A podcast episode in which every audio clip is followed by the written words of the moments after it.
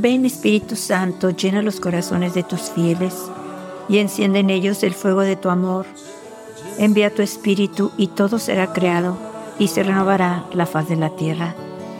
Vamos a escuchar hoy un mensaje del 18 de marzo del 2016, donde la Virgen al final de su mensaje nos dice que le escuchemos, porque ella nos habla para vuestra salvación.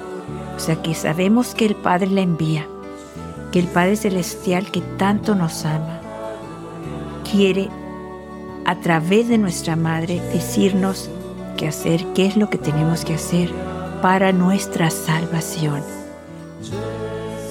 Vamos a escuchar entonces lo que la Virgen nos dice, porque el Altísimo la envía, como ella nos ha dicho siempre, a que nos hable, que nos dé esas palabras de amor, de consuelo, de dulzura y sobre todo de esperanza. Palabras que nos dan vida, que nos llenan el alma, palabras que nos abren los ojos y de verdad abren un horizonte inmenso ante nosotros, una presencia de Dios fuerte ante nosotros, una verdad que Él está vivo, que Él existe, que Él nos ama y quiere que tengamos una relación íntima con Él, que lo busquemos, que aprendamos a confiar en Él, que confiemos en su amor, que confiemos en su gracia. De verdad, es tanto lo que Dios nos está ofreciendo y es tan triste que mucha gente no lo conoce.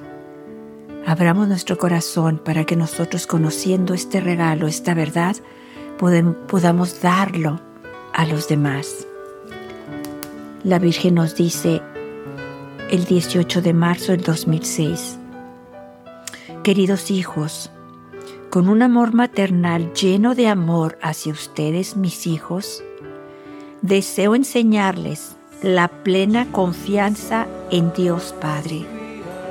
Deseo que aprendan a seguir la voluntad de Dios mirando y escuchando en vuestro interior Deseo que aprendan a confiar infinitamente en su gracia y en su amor como yo siempre he confiado. Por eso, hijos míos, purifiquen sus corazones. Libérense de todo lo que los ata únicamente a lo terrenal y permitan a lo divino dar forma a vuestra vida. A través de vuestra oración y sacrificio, que en sus corazones esté presente el reino de Dios, que comiencen a vivir a partir de Dios Padre, que procuren caminar siempre con mi Hijo.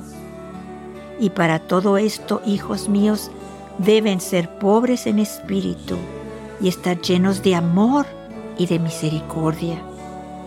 Deben tener corazones puros y simples y estar siempre dispuestos a servir. Hijos míos, escúchenme, les hablo para vuestra salvación.